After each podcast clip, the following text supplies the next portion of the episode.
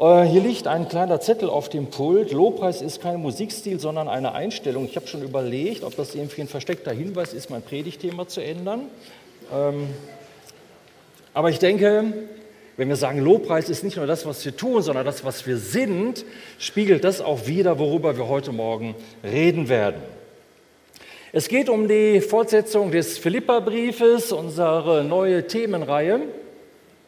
Adnan hatte vor zwei Wochen damit begonnen und hatte die ersten beiden Verse betrachtet und ich war wirklich erstaunt, wie viel man aus zwei Versen äh, herausbringen kann, vor allen Dingen, wenn Gott äh, zu uns redet und Gott das lebendig macht für uns. Und es ging um ähm, Nachfolger, es ging um äh, Knechte, um Sklaven, es ging um Botschafter und es ging um eine Hutkollektion. Vielleicht erinnert ihr euch noch, welchen Hut wir aufhaben und mit welchem Hut wir rumlaufen.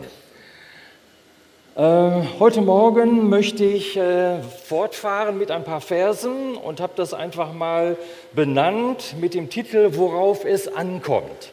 Worauf es ankommt und Paulus beginnt, äh, sorry, da war ich schon. Also ich mache, ne? Äh, Paulus beginnt äh, dann in seinem Brief an die Philippa und er schreibt, ich danke meinem Gott bei jeder Erinnerung an euch alle Zeit in jedem meiner Gebete und bete für euch alle mit Freuden. Man muss sich also vorstellen, Paulus saß im Gefängnis und er erinnerte sich an Philippi, an die Gemeinde dort, an die lieben Leute, die er dort kennengelernt hat, an die Gemeinde, die er gegründet hat. Und er sagt, auch wenn ich hier im Gefängnis bin, ich denke immer an euch. Und äh, in allen meinen Gebeten habe ich euch vor meinem inneren Gedächtnis und ich habe eine herzliche Verbundenheit. Ihr steht mir immer vor meinem inneren Auge und man spürt dem Paulus ab, dass er, dass für ihn Beten keine Last war für bestimmte Leute, sondern dass es ihm Freude bereitete. Vielleicht ein Vorbild für uns. Wie sieht dein Gebetsleben aus oder wie betest du oder wie bete ich? Manchmal ist Gebet eher vielleicht langweilig, denken wir so. Ja, man muss das irgendwie machen und man, man äh, betet recht kurz, so über die nötigsten Dinge. Aber man kann auch zwischendurch im Laufe des Tages beten, einfach sich mal erinnern an jemanden, kurz dem Herrn danken für eine bestimmte Person, an die man gerade denkt, oder einfach Gottes Segen beten über einer Person oder für eine bestimmte Situation beten. Einfach mal zwischendurch das lebendig halten, das, was uns in, in unserem Herzen bewegt, was vor unserem inneren Auge auf einmal aufsteht, bewege das doch einfach mal im Gebet. Und Paulus führt dann fort im Vers 5, ich freue mich für euch, ich bete für euch alle mit Freuden wegen eurer Teilnahme am Evangelium vom ersten Tag an bis jetzt. Ich habe in einem Kommentar gelesen, dass äh, in, bei diesem Wort Teilnahme, ihr arbeitet noch so ein bisschen an dem Echo hier vorne, ne? Ähm, an dem Wort Teilnahme, da steht im äh, griechischen Wort, im griechischen Text das Wort Koinonia. Und das kennen wir alle, Koinonia, Gemeinschaft. Ja, Gemeinschaft ist ein großes Wort, auch in unserer Gemeinde, Koinonia. Aber durch die, äh, habe ich dann gelesen, durch die grammatikalische Endung, die Paulus dann hinzugefügt hat, bekommt es eine andere Bedeutung. Normalerweise wird Koinonia gebraucht ähm, mit der, und bedeutet so mit, also ich habe Gemeinschaft mit jemand, ich teile mich mit jemandem mit. So es beschreibt einen, irgendwie einen, einen, einen Kreis von Menschen. Ähm, ich habe mit jemand Gemeinschaft. Ich, habe, ich nehme Anteil mit jemandem gemeinsam. Aber durch diese Endung, die Paulus hier hinzugefügt hat, die in diesem Wort gar nicht deutlich wird, beschreibt er aber eine bestimmte Richtung, eine bestimmte Bewegung. Er sagt, wir haben nicht nur Gemeinschaft, sondern die Gemeinschaft bewegt sich irgendwo hin. Ich habe nicht nur Anteil an etwas, zum Beispiel ähm, wenn ich irgendwie einen Zeitungsartikel lese, der mich innerlich nachdenklich macht oder ich lese etwas aus der Schrift und äh, es berührt mein Herz, dann könnte ich sagen, ich habe Anteil daran. So gedanklich habe ich Anteil daran oder ich mache mir Gedanken daran oder ich frage mal jemanden, wie geht es dir? Ich habe Anteil an jemandem. Aber Paulus sagt, ihr seid nicht nur einfach Teilnehmer oder Teilhaber oder ihr habt Anteil, sondern ihr seid Teilhaber des Evangeliums, ihr habt, nehmt teil in Richtung zu etwas. Und da sagt, ihr bewegt euch in Richtung des Evangeliums. Das ist eine Beschreibung, die er, die er hier über die Philippa hineinbringt. Ihr habt also nicht nur objektiven Anteil an etwas oder an dem Leiden von Paulus oder an seiner Situation, zum Beispiel durch Mitarbeit, durch Unterstützung, sondern ihr bewegt euch in Richtung des Evangeliums. Ihr habt Teil an dem Evangelium und da, wo ihr Koinonia lebt, da, wo ihr Gemeinschaft habt, wo ihr Anteil habt, ist das nicht nur ein Selbstzweck, sondern bewegt sich immer in Richtung des Evangeliums. Deswegen habe ich so einen Untertitel zu diesem Vers gewählt. Ähm, dem Evangelium zugewandt. Und Paulus sieht aus, aus der Ferne, also er war ja vorher da, hat die Gemeinde gegründet, dann hin und her gereist und irgendwann ist er jetzt in Rom im Gefängnis ähm, und, und sieht immer noch, hat immer noch diesen Blick auf die Gemeinde und sagt, ihr seid immer noch dem Evangelium zugewandt und zwar nicht nur einfach mal so, nur heute oder gestern oder morgen, sondern vom ersten Tag an. Vom ersten Tag an. Das beschreibt sehr stark bei den Philippern eine Haltung der Nachfolge. Und Paulus hat viel erlebt mit Gemeinden. Er hat äh, erlebt, wie manche Gemeinden gut angefangen haben, auch dem Evangelium zugewandt zu sein, in das ganze Leben in Richtung der Schrift, in Richtung des Wortes Gottes zu bewegen. Aber er hat auch erlebt, wie dann Gemeinden wieder vom guten Weg abgekommen sind. Zum Beispiel an die Galater hat er geschrieben, Mensch, ihr habt so gut angefangen, ihr wart voll drin in dem Glauben, der Gnade, der Freiheit. Und dann haben euch Leute irgendwas erzählt, dass ihr auf einmal euch wieder beschneiden müsst oder dass ihr dieses oder jenes wieder machen müsst, um euren Glauben zu befestigen. Oder heute sagen wir, sagen manche, du musst dann, wenn du äh, Gottes Gnade empfängst, etwas zeigen, damit, es wirklich, äh, damit wir sehen können, dass es wirklich ernst ist. Gute Werke der Gnade vollbringen, zum Beispiel so einen Rosenkranz beten oder Maria danken oder irgendwelche anderen Sachen machen. Und Paulus oder bei den Korinthern war es so, die, die waren völlig ein bisschen durchgeknallt manchmal. Die haben äh, die Geistestaufe erlebt, haben Erfüllung mit dem Heiligen Geist erlebt, haben Wunder in ihrer Mitte erlebt und sündigten frei, fröhlich weiter und lebten eine unmoralischen, unmoralische Verhältnisse.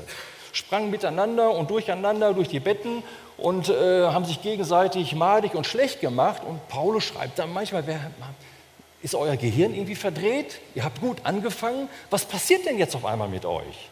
Und er geht mit diesen Irrlehrern und mit diesen falschen Entwicklungen hart ins Gericht.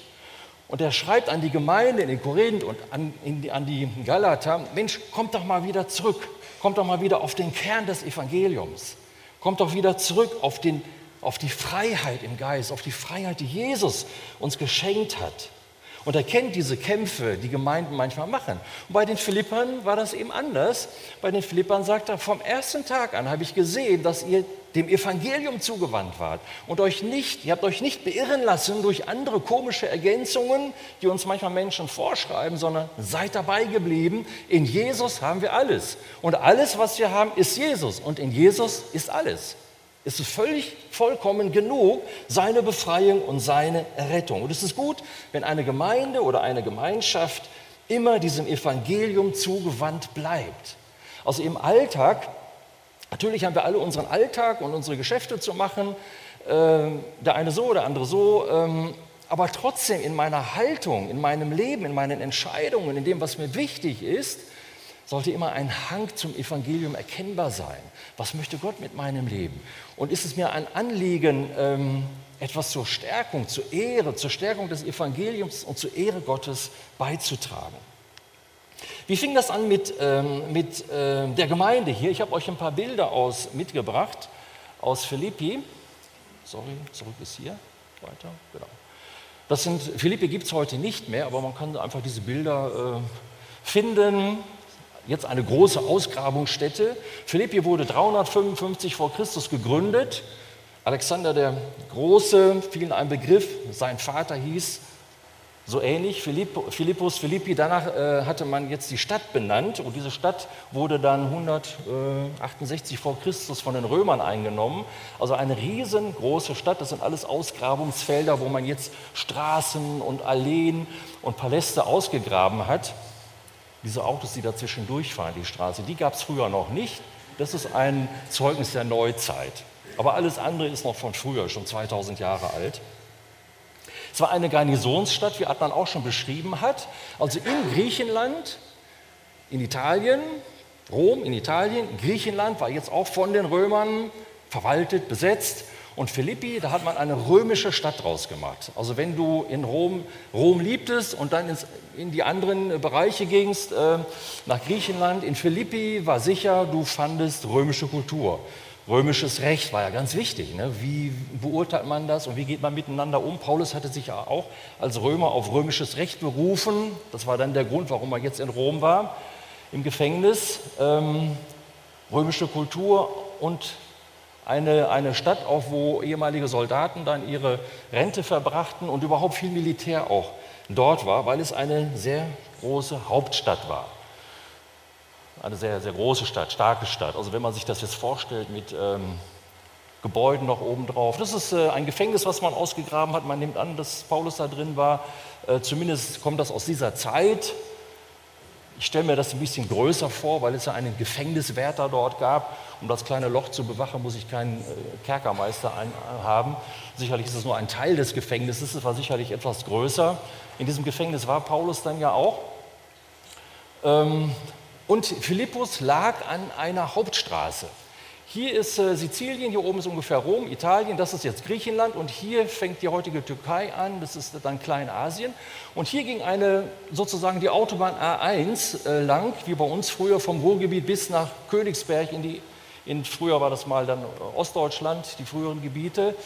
Ähm, und so war diese Straße, die Via Ignatia, ging hier von West nach Ost und hier konnte man im wunderschön reisen. Wenn man irgendwo hin wollte, in die äh, verwalteten Gebiete oder besetzten Gebiete konnte man diese Hauptstraße geben. Und hier in äh, Philippi ging auch eine Abzweigung dann nach Norden. Es war ein Knoten, ein Hauptknotenpunkt, ein Verkehrsknotenpunkt. Und äh, ausgebaute Straße hier an den Hafenstädten vorbei. Thessaloniki sind wir jetzt mit unserer Zellgruppe gewesen. Im Sommer Edessa, da waren wir auch. Da gibt es 70 Meter hohe Wasserfälle. Sehr schön. So, und das war also dann Philippi. Hier nochmal eine andere Karte. Mazedonien, Beröa, Philippi. Und äh, Paulus kam nach Philippi und in Philippi gab es keine Synagoge. Er ging ja sonst immer gerne in die Synagogen. Äh, da gab es aber keine. Es gab aber dem jüdischen Glauben zugewandte Leute, die trafen sich äh, am Fluss. Ähm, und da ging Paulus dann hin und er redete sich mit ihm, traf da einige, unter anderem eine Lydia, diese Purpurhändlerin. Diese Lydia kam aus Thyatira, liegt hier ungefähr. Hier ungefähr ähm, in der Nähe ist äh, die ähm, Gemeinde der Türkei, die wir, äh, Familie Bergs, das wisst ihr, die hier sind, Thomas sitzt da hinten, äh, auch ganz in der Nähe. Und diese Lydia kam von hier und ging hier oben nach Philippi. Ich vermute mal, auch wegen der Geschäfte. Wahrscheinlich wegen der Arbeit, denn hier oben in Philippi gab es richtig viel zu tun. Die Römer trugen schöne Kleidung, die Offiziere und wie sie alle hießen. Also Purpur war ein ganz teurer Stoff. Ich habe ein bisschen gelesen über Purpur. Äh, ganz exklusiv und wenn man die Herstellung liest, ganz schlimm finde ich.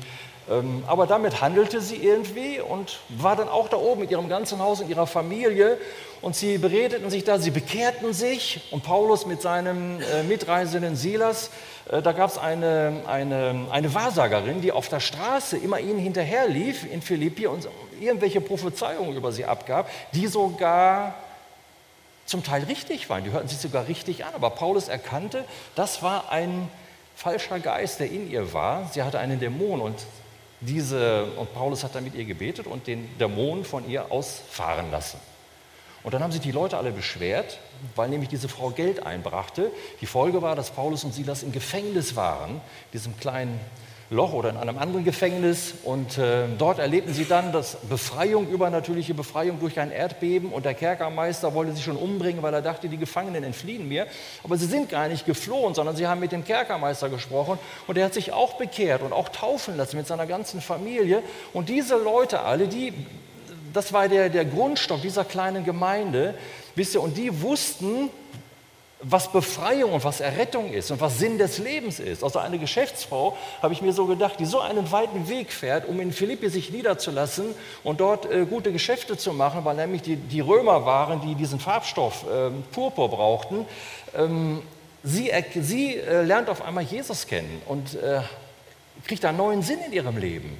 Und der Kerkermeister mit seiner Familie und wahrscheinlich noch andere die waren wirklich dem Evangelium zugewandt. Und sie lebten in dieser Stadt, die wie eine große Hauptstadt war, mit einem ähm, Theater, mit äh, Thermen, mit allem Möglichen, mit einem Kaiserkult. Ich weiß nicht, ob das so schlimm war wie in Nordkorea, wo man sich immer verneigen musste, aber der Kaiser wurde auch dort über Vorstandbildern angebetet. Aber die entschieden sich für Jesus Christus. Und das war keine halbherzige Entscheidung.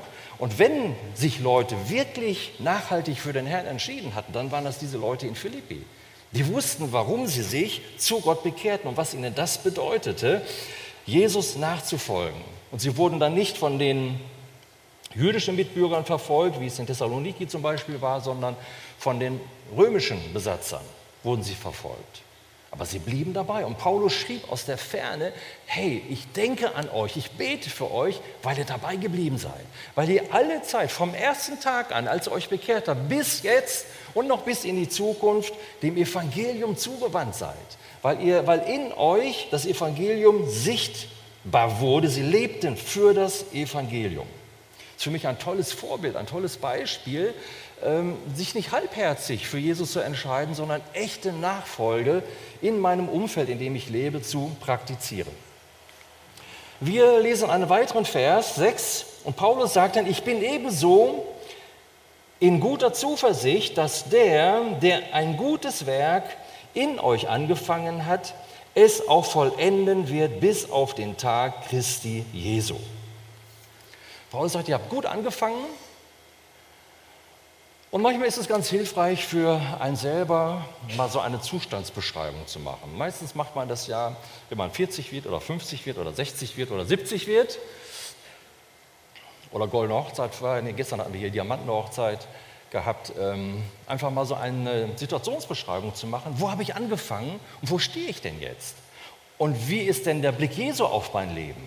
Und Paulus sagt, es ist gut, gut anzufangen, das ist total super, total klasse, gut anzufangen, mit dem Evangelium anzufangen. Gott hat ein gutes Werk in euch angefangen, aber es soll auch vollendet werden. Und wir alle wissen, ein guter Anfang reicht oft nicht aus, gute Vorsätze reichen nicht aus, ähm, es sei denn, man tut sie. Und ähm, wir sehen beim, auch in unserem Umfeld kennen wir manchmal Menschen, die haben gut angefangen und sind dann irgendwann gescheitert an verschiedensten Dingen und haben nicht das erreicht, was Gott eigentlich mit ihnen vollenden wollte.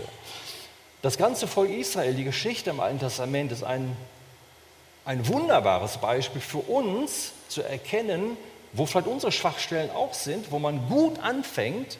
Gott hat dieses Volk aus Ägypten herausgeholt, befreit, er hat sie errettet. So wie Gott auch uns errettet hat und befreit hat, aber ein guter Anfang ist nicht alles. Errettung ist immer der Anfang. Die Frage ist immer, wo geht es denn hin? Ein neues Land einzunehmen, das Ziel zu erreichen, ähm, in die Bereiche hineinzukommen, die Gott für mich gegeben hat, die er für mich vorbereitet hat durch seine Erlösung und durch seine Errettung. Und da möchte ich euch Mut machen, dieses Ziel nicht aus den Augen zu verlieren. Nicht so sehr das Ziel, so was wird mit meinem Leben, sondern das Ziel, was möchte Gott mit meinem Leben? Denn es geht um ihn. Es geht um Jesus in meinem Leben und das, was er in mir und durch mich und mit mir tun will. An die Galater sagte ich gerade schon, hat Paulus geschrieben, ihr habt so gut angefangen. Wo seid ihr denn jetzt? Schaut doch mal genau hin. Wo seid ihr denn jetzt? Wir wollen doch das vollenden. Und das Hineinkommen ist manchmal schwieriger als das Hinausgehen aus etwas. Ähm, Gott hat ein gutes Werk angefangen und Jesus selber sagt ja, niemand kann zu Jesus kommen, außer der Vater zieht ihn. Und hier könnte man diesen Vers ähm, auch so interpretieren, dass man sagt, Gott fängt ja an in mir, er wirkt in meinem Leben, er bewegt etwas in meinem Leben und er wird es auch vollenden. Und ich habe schon manchmal gehört, ähm, dass Leute so sagten, ah, ich bin schon manchmal auch ein Stinkstiefel, ähm, aber ich denke mal, wir alle brauchen Gnade Gottes und Gott wird das schon machen. Gott wird das schon machen. Er hat ja irgendwas angefangen und ich bete einfach, Gott wird das Werk in mir vollenden. Und am Ende der Zeit brauchen wir ja alle Gnade Gottes und ähm, ich denke, Gott macht das schon irgendwie. Aber ich glaube, ich lese in der Bibel, dass das so nicht funktioniert. Bei Israel sehen wir, dass Gott schon wirkte, immer wieder wirkte in sein Volk hinein und ihnen zeigte, Herr, ich möchte euch eigentlich dahin bringen. Aber ohne, unsere, ohne unser Einlassen darauf wird das nicht gehen. Gott möchte, dass wir unseren Sinn erneuern, dass wir erkennen, wer wir in Christus sind, dass wir in diese Freiheit des Geistes hineinwachsen, aber es wird nicht von alleine kommen.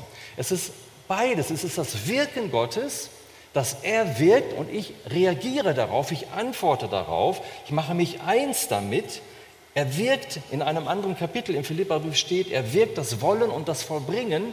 Es ist Gottes Fähigkeit, es ist Gottes Befähigung, Gottes Kraft, aber es ist mein Einlassen darauf, meine Entscheidung, mein Wille, das auch tun zu wollen und mich da hinein zu bewegen.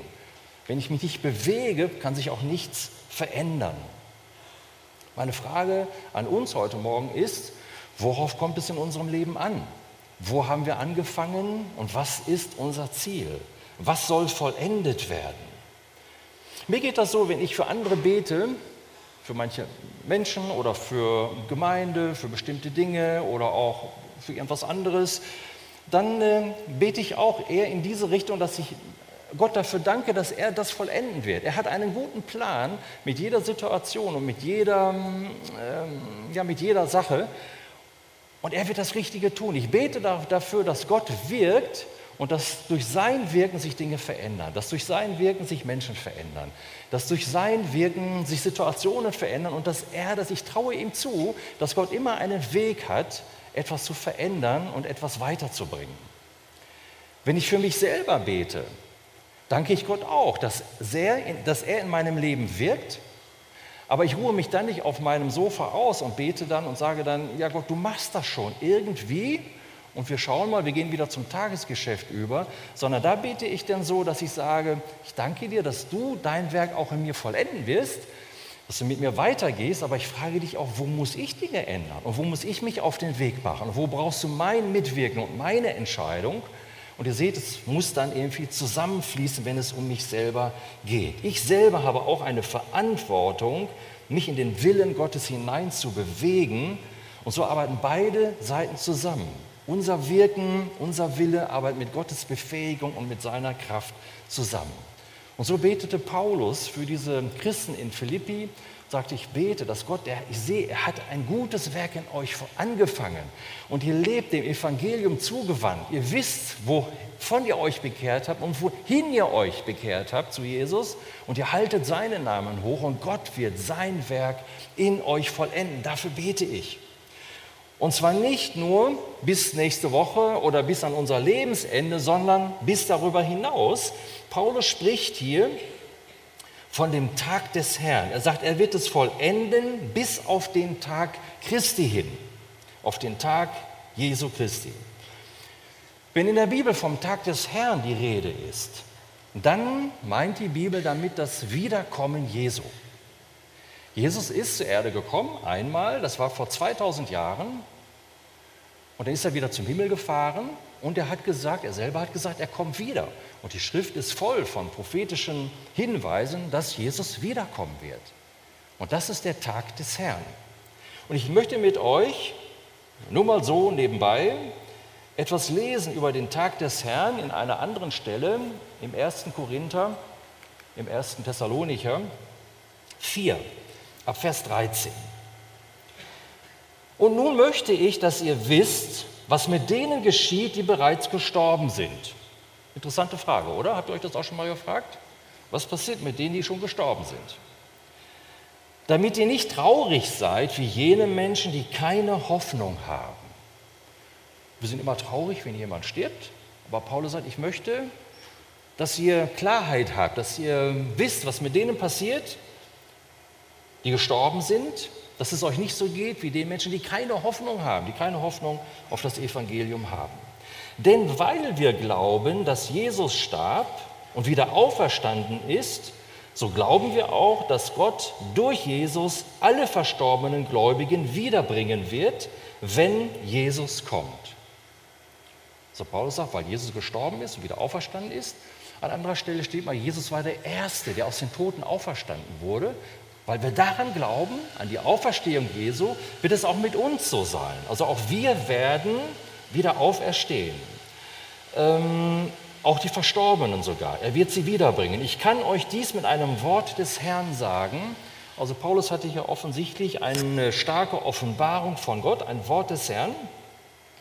Und er sagt, wir, die noch leben, wenn der Herr wiederkommt, werden nicht vor den Toten zu ihm kommen, also erst die Toten heißt das dann, also nicht vor den Toten, denn der Herr selbst wird mit einem lauten Befehl unter dem Ruf des Erzengels und dem Schall der Posaune Gottes vom Himmel herabkommen. Das ist, also wenn man sich das mal so vorstellt, und alle Menschen werden das sehen, wenn man in die Offenbarung reinschaut, ist, alle Menschen werden es sehen, dass ein Schall vom Himmel ausgehen wird, ein Posaunenschall, und alle sehen werden, Jesus kommt wieder vom Himmel. Und zwar mit einer ganzen Schar von Engeln und mit noch welchen Leuten. Ähm, und im Schall der Posaune wird er vom Himmel herabkommen. Dann werden zuerst alle Gläubigen, die schon gestorben sind, aus ihren Gräbern auferstehen.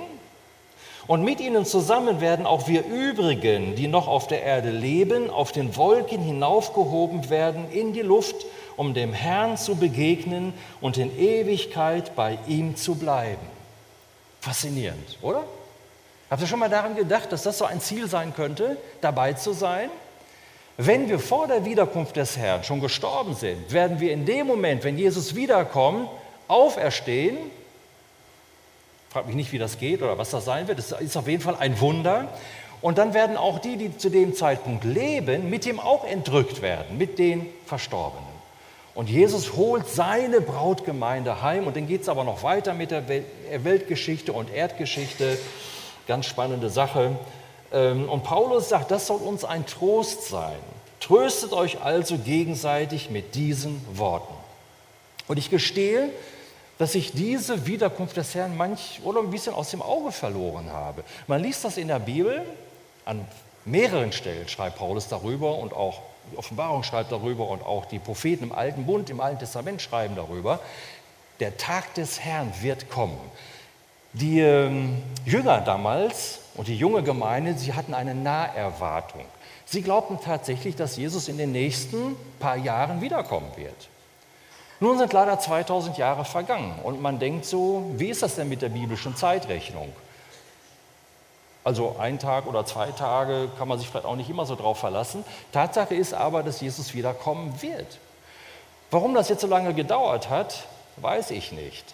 Vor allen Dingen für Israel tut mir das richtig leid. So viele Jahre musste dieses Volk in Zerstreuung leben, bevor Gott sie wieder 1948 in dieses in ihr eigenes Land wieder zurückgeholt hat. Wir sind die Generation, die dieses gerade erleben. Vor uns viele Generationen, hunderte von Jahren haben das nicht erlebt. Aber ich glaube, dass vielleicht einige von uns die Wiederkunft des Herrn erleben werden. Er wird wiederkommen. Und Paulus sagt, er schreibt an die Philipper, Gott hat etwas angefangen und er möchte etwas vollenden, und zwar bis auf den Tag Christi hin, bis auf dein Lebensende und das, was danach passiert. Bis dahin sollt ihr vollendet werden. Ähm, das ist für uns irgendwie theoretisch, nicht so greifbar. Wir sind so verhangen mit unserem Alltag. Aber wäre es nicht gut, dem Evangelium zugewandt zu leben, einen Blick zu haben für die Ewigkeit? Wisst ihr, das mit der Ewigkeit kann man sich vielleicht so vorstellen. Ähm, nehmen wir mal an, hier wäre so, ein, so, eine Linie auf einer Straße, wie so ein, ein Mittelstreifen auf der Autobahn. So eine durchgezogene Linie, die du nicht überschreiten darfst. Und ähm, wenn ich äh, wiedergeboren werde durch den Geist Gottes, habe ich schon ewiges Leben. Und meine und das ewige Leben, das, das himmlische Leben und mein irdisches Leben, sie laufen parallel auf beiden Seiten dieses Strichs. Und man geht einfach diesen Strich und man sammelt 70 oder 80 oder 90 Jahre Erfahrung. Und alles, was ich tue auf dieser Seite des Strichs, wird Auswirkungen haben auf das Leben auf der anderen Seite des Strichs. Manchmal sogar ein Glas Wasser zum richtigen Zeitpunkt am richtigen Ort der richtigen Person hat Auswirkungen auf die Ewigkeit. Und manchmal kriegt diese durchgezogene Linie schon so leichte Unterbrechungen. Das ist dann wie so eine ein, ein Mittelstreifen auf einer normalen Straße. Und da ist manchmal schon so, gehe ich rüber oder gehe ich noch nicht rüber. Manchmal ergibt sich schon so eine Tendenz, nein, ich bleibe noch weiter hier. Und irgendwann wechsle ich einfach den Strich, gehe da einfach drüber und gehe auf der anderen Seite weiter. Und das ist die Ewigkeit. Ich fange jetzt schon an mit meiner Ewigkeit. Und ich habe das Ziel vor Augen, den Tag des Herrn mit Jesus Christus zu erleben. Das ist mein Ziel. obwohl ich jeden Tag arbeiten muss und eine Familie habe und dieses und jenes habe und meine Miete bezahlen muss und mein Auto tanken muss, ähm, können wir aber in unserem Herzen eine Perspektive dieser Ewigkeit haben, auf den Tag des Herrn ausgerichtet zu leben. Wäre das was? Ja. Einige sagten leise, ja. Tröstet euch mit diesen Worten, sagt Paulus. Und das, was wir manchmal an negativen Dingen erleben, auch da geht Paulus ganz locker mit um. Er sagt, hey, wir haben Jesus. Und es geht immer um ihn. Es geht immer um Jesus und es geht um unsere Perspektive, die wir haben, bis auf den Tag des Herrn gut vorbereitet zu leben. So, wir kehren wieder zurück zu Philippa 1, ab Vers 7 machen wir weiter. So ist es für mich recht, sagt er, dass ich dies im Blick auf euch, auf euch alle denke, weil ich euch im Herzen habe und sowohl in meinen Fesseln, also in meiner Gefangenschaft, wie auch in meiner Verteidigung und Bekräftigung des Evangeliums, ihr alle meine Mitteilhaber der Gnade seid. Denn Gott ist mein Zeuge, wie ich mich nach euch allen sehne mit der herzlichen Liebe Christi Jesu. Er sagt, es ist, ich habe euch so stark im Herzen, ich darf doch diese Gedanken über euch haben, ist total in Ordnung. Ähm, und er sagt hier nicht, ihr seid Mitteilhaber meiner Leiden oder meiner Gefangenschaft oder meiner schwierigen Situation, sondern Paulus sagt, ich bin jetzt zwar im Gefängnis, aber es ist eigentlich egal, ob ich jetzt gerade im Gefängnis bin, um des Evangeliums willen, oder ob ich mich für das Evangelium verteidigen kann oder ob ich das Evangelium den Menschen bekräftigen kann oder ob ihr in Philippi seid, wir alle sind Teilhaber der Gnade Gottes. Und ich finde es so bemerkenswert, dass er gar nicht mal so über seine Situation stöhnt, vielleicht mal in einem Nebensatz, aber er lenkt seinen Blick immer auf Jesus. Und wenn du Teilhaber bist, also wenn du Teilhaber in einer Firma bist, dann gehört dir ein Teil dieser Firma und wenn wir Teilhaber seiner Gnade sind, man könnte ja meinen, wenn ich für das Evangelium leide und im Gefängnis bin, dann bin ich mehr ein Teilhaber der, Gottes, der göttlichen Gnade. Aber Paulus sagt, nein, ihr alle seid Mitteilhaber, ihr habt Anteil an dieser Gnade Gottes, ihr habt Anteil an dem, was mit mir passiert und was mit anderen passiert und ihr habt Anteil an dem Evangelium dadurch, dass ihr an Jesus glaubt und dadurch, dass wir zusammengehören. Und das Sterben Jesu ist ein Beweis und seine Auferstehung ein Beweis für diese Gnade Gottes. Alles ist seine Gnade. Wir müssen uns nichts verdienen. Wir sind Teilhaber seiner Gnade. Und diese herzliche Liebe Jesu, äh, diese Liebe Jesu ist in Paulus. Er bezieht sich darauf und sagt, diese herzliche Liebe habe ich zu euch. Und mein Wunsch ist, dass ihr durchhaltet, dass ihr ausharrt und dass ihr erkennt, worauf es ankommt. Ähm, ich überlege gerade, da ich nächsten Sonntag fortfahre, bin ich mit dem Inhalt ein bisschen flexibel und ich werde einfach nächsten Sonntag weitermachen. Es gibt noch einen schönen Vers, ähm, wie wir wachsen können in unserer Liebe. Ähm, werde ich dann nächsten Sonntag was zu, zu sagen, wie unsere Liebe wachsen kann, wie wir das ist ganz interessant, das ist anders, als wir uns das denken. Ich möchte an dieser Stelle einfach Schluss machen. Und noch mal kurz zusammenfassen, die beiden Punkte, ähm, um, den, um die es mir heute Morgen ging. Gott hat etwas angefangen, er wird es in uns vollenden. Sei bereit, immer auf das Wirken Gottes, wo du einen Impuls von ihm bekommst, wo du inspiriert wirst von ihm, darauf einzugehen. Und gehe mit Gott, gehe mit ihm und nimm neues Land ein und lass dich trösten, lass dich inspirieren, lass dich motivieren von dem Ziel, was wir haben, bei Jesus zu sein, zu seiner Brautgemeinde dazuzugehören. Ich weiß, für manche ist das irgendwie theoretisch oder natürlich auch noch ganz weit weg. Aber die Bibel sagt auch, der Tag des Herrn wird völlig überraschend kommen. Wird völlig überraschend kommen. Und zwar in so einem Moment, das fällt mir gerade mal so als Beispiel ein, ich bin jetzt nicht so ein Fußballer, aber manchmal so diese spannenden Länderspiele bei der Fußball-Weltmeisterschaft sehe ich dann doch. Und ähm, stellt euch vor, es ist jetzt gerade Elfmeterschießen, es steht irgendwie, äh, wie viel steht es dann immer? 5 zu 4. Und jetzt muss die andere Mannschaft ein Tor schießen oder nicht. Und alle äh, blicken spannend auf diesen Moment. Der, der Stürmer nimmt Anlauf, hebt seinen Fuß und ist dabei, den Ball hineinzuschießen. Und in diesem Moment denkt niemand an die Wiederkunft des Herrn. Jesus sagt, äh, ich werde wiederkommen, wenn niemand daran denkt. Ihr werdet alle völlig überrascht sein. So, da ihr jetzt natürlich wisst, dass es so eine Situation sein kann, wird Jesus nicht wiederkommen beim Elfmeterschießen. Er wird zu einem anderen Zeitpunkt wiederkommen, wo niemand damit rechnet. Ähm, die Bibel ist übrigens auch physikalisch und so, was, was, äh, was äh, Entdeckung und Forschung angeht und Naturwissenschaft angeht, auch viel Entwicklung voraus. Ja, damals wurde schon gesagt, der eine wird schlafen und der andere wird arbeiten und sein Partner wird auf einmal entrückt werden. Wie kann das sein? Das kann deswegen sein, weil die Erde nicht, wie man damals annahm, eine Scheibe ist, sondern weil die Erde rund ist. Auf der einen Seite schlafen die Menschen, auf der anderen sind sie hellwach. Das wusste die Bibel alle schon. Die Propheten haben es nicht verstanden, aber haben es trotzdem gesagt und aufgeschrieben. Also Jesus wird wiederkommen. Zu einem Zeitpunkt, wo wir nicht damit rechnen. Und äh, ich möchte uns ermutigen damit und wünsche es uns, in dieser Haltung zu leben, Jesus wird wiederkommen und mein Leben gehört ihm. Und es ist eigentlich gar nicht so wichtig, welches Auto ich fahre oder wo ich wohne. Das sind so Dinge, die sind uns manchmal so wichtig. Sondern viel wichtiger ist, in welcher Perspektive lebe ich und in welcher Haltung lebe ich. Okay, lasst uns gemeinsam aufstehen. Ich bete noch mit uns.